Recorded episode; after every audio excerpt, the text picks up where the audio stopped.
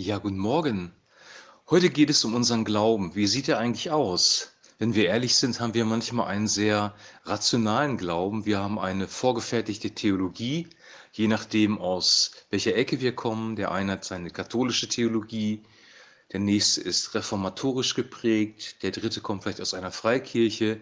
Jeder von uns hat seine Theologie. Wir haben unsere Glaubensbekenntnisse, die wir sprechen. Wir haben unsere vorformulierten Gebete wir haben bestimmte Bibelstellen, die wir gerne lesen. Wir haben einen sehr, oft einen sehr rationalen Zugang zum Glauben. Und das ist auch gut so. Gott ist auch rational. Gott hat das Universum geschaffen und ja, im, im Universum sind mathematische Strukturen enthalten, sogenannte Naturgesetze. Gott ist rational und deswegen ist es gut, weil wir in seinem Ebenbild geschaffen sind, dass wir auch rational sind. Das ist aber nur eine Seite Gottes und eine Seite des Glaubens. Gott ist nicht nur rational, er ist auch emotional. Er ist uns ähnlicher, als wir denken.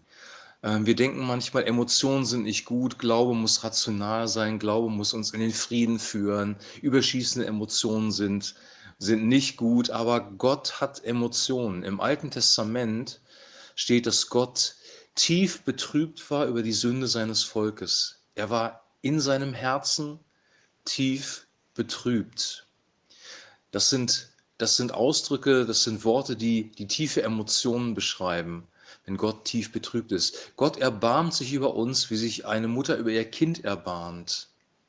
Gott ist voller Barmherzigkeit. Das Wort Barmherzigkeit hat zu tun mit den, mit den innersten Organen, mit dem Bauchgefühl, mit den Eingeweiden. So, wenn man sich über jemanden erbarmt, spielen da Gefühle auch eine Rolle. Es ist nicht nur, nur das Gefühl, es ist auch rational, aber Gefühle spielen auch eine Rolle.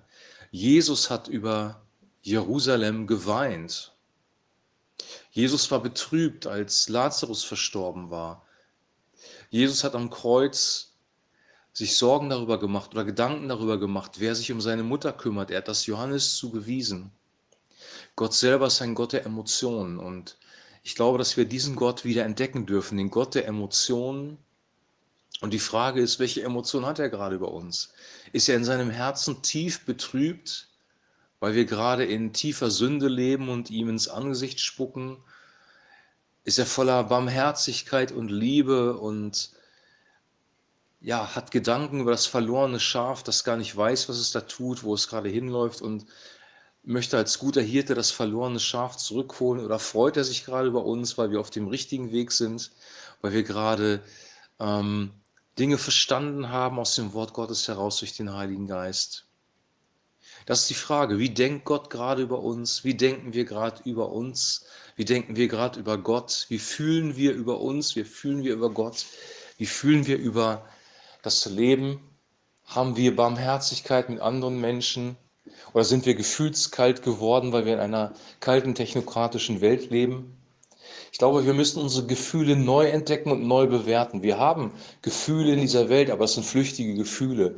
Gefühle der Freude, Gefühle von Spaß, wenn wir unserem Hobby nachgehen, wenn wir eine gute Fernsehsendung sehen, aber das sind oberflächliche Gefühle. Gottes Gefühle sind tiefgehender.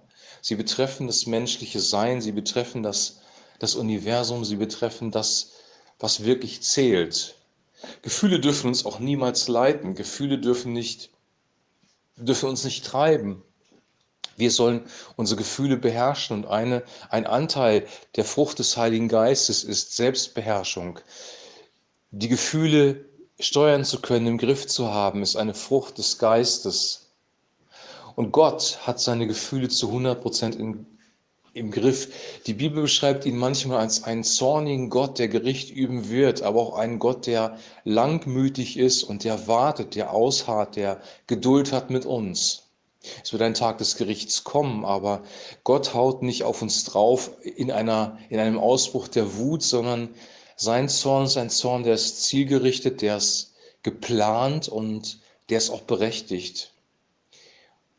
Wir, wir können dankbar sein, dass, dass in der Bibel Sätze stehen, wie das so sehr hat Gott die Welt geliebt, dass er seinen eingeborenen Sohn gab, damit jeder, der an ihn glaubt, nicht verloren geht, sondern ein ewiges Leben hat.